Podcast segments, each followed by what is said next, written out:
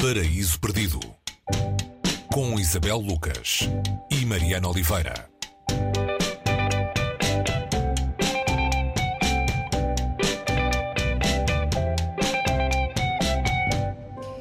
Ora, e hoje no Paraíso Perdido fazemos uh, check-in no Grande Hotel Europa uh, e somos recebidos pelo holandês Ilia Leonard Pfeiffer, um nome com muitas consoantes.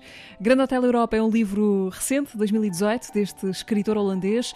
Uh, foi um best-seller nos Países Baixos desde essa altura. O que temos é um escritor que chega a este tal Grande Hotel Europa, um lugar que já foi grande noutro tempo eh, que não o presente, e fica lá a escrever e a pensar sobre a vida e sobre desgostos de, de amor. Quem é este homem e que lugar é este, Isabel? Olá Mariana, sim, é, este homem tem o nome de Elia, uh, tal como o, autor do, do, livro, eles partilham o mesmo nome, e, e ele chega uh, na ressaca de um caso amoroso com uma mulher uh, chamada Clio, com quem ele andou atrás a investigar a obra de Caravaggio.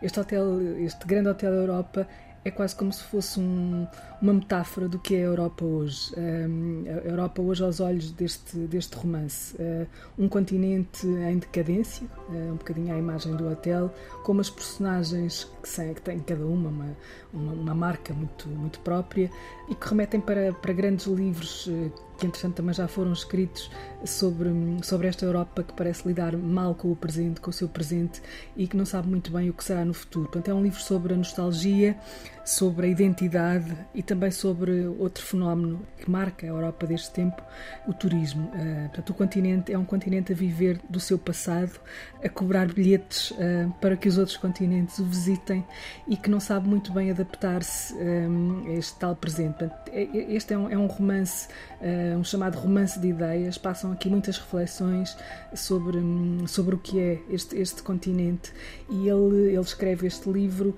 não na Holanda, de onde é natural, mas uh, de Génova, onde vive desde 2008.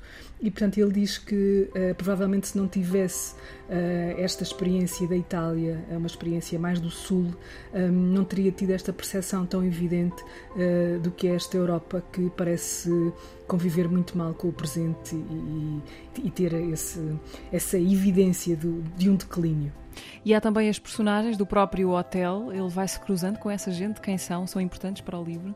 São, são, são importantes, há, há, há, sobretudo a imagem do porteiro. Eu, eu não, não, me vou atrever a dizer nomes, porque, como tu dizes, são nomes com muitas, muitas consoantes, mas uh, estas personagens são todas simbólicas. E, e como é, uh, há aqui outro símbolo deste que o autor, e neste caso o, o próprio narrador e, e, personagem do livro, leva para este romance, que é a cidade de Veneza. A cidade de Veneza aqui uma espécie de grande, grande. Uh, uh, símbolo de, desta Europa. É uma cidade que não vive de outra coisa a não ser do seu passado e é um passado que hum, se está literalmente a afundar, não é? Estamos a ver a Veneza uh, a afundar-se. Curioso que este livro tivesse sido escrito antes de, desta pandemia, onde podemos ver Veneza vazia, não é? Veneza como nunca a vimos antes e percebeu-se ali qualquer coisa que de facto a dependência, a dependência colossal que esta cidade tem do turismo.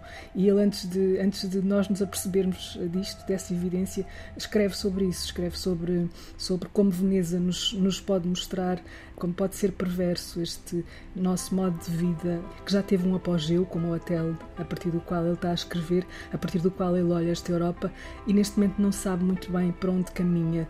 E continuamos numa espécie de, de soberba a olhar os outros continentes e os outros povos dessa, dessa nossa decadência aristocrática, não é? Mas com poucas joias e, e alugar as, as joias que temos. Ora, uma coisa que vem muito a calhar é que este autor, o Ilia Leonard Pfeiffer, vai estar em breve em Portugal, no Festival Fólio, em Óbidos, numa conversa com o tema Uma Europa de Migrantes, e vai ser no dia 24 de outubro, eh, um domingo eh, da, da semana seguinte. Recomenda-se que, em podendo, não só o leiam, como vão uh, ouvir ao vivo.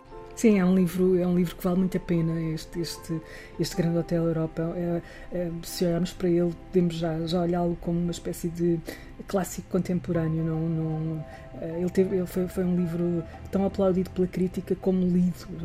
Qualquer coisa como 300 mil exemplares na Holanda, se percebemos que a Holanda é um país com uma população não muito diferente de Portugal, vermos este número de, de leitores e normalmente livros com este, com este número volume de leitores um, não são muito considerados pela crítica. Aqui houve o contrário, os elogios a este livro são muito grandes são, e ele está traduzido já em, em muitas línguas. Uh, portanto, é bom seguirmos este, este nome, é difícil de pronunciar, mas começou pela poesia e continua nas narrativas e continua a trazer-nos uh, ideias à sombra da filosofia. Portanto, há aqui um, qualquer coisa de, de, de muito estimulante para irmos para Óbidos e ouvi-lo. É uma viagem pela identidade europeia que dura umas boas 500 e tal páginas. A Grande Hotel Europa, de Ilia Leonard Pfeiffer. É uma edição recente, maio deste ano, da Livros do Brasil, tradução de Maria Leonor Raven. Boas viagens e até para a semana. Até para a semana, Mariana.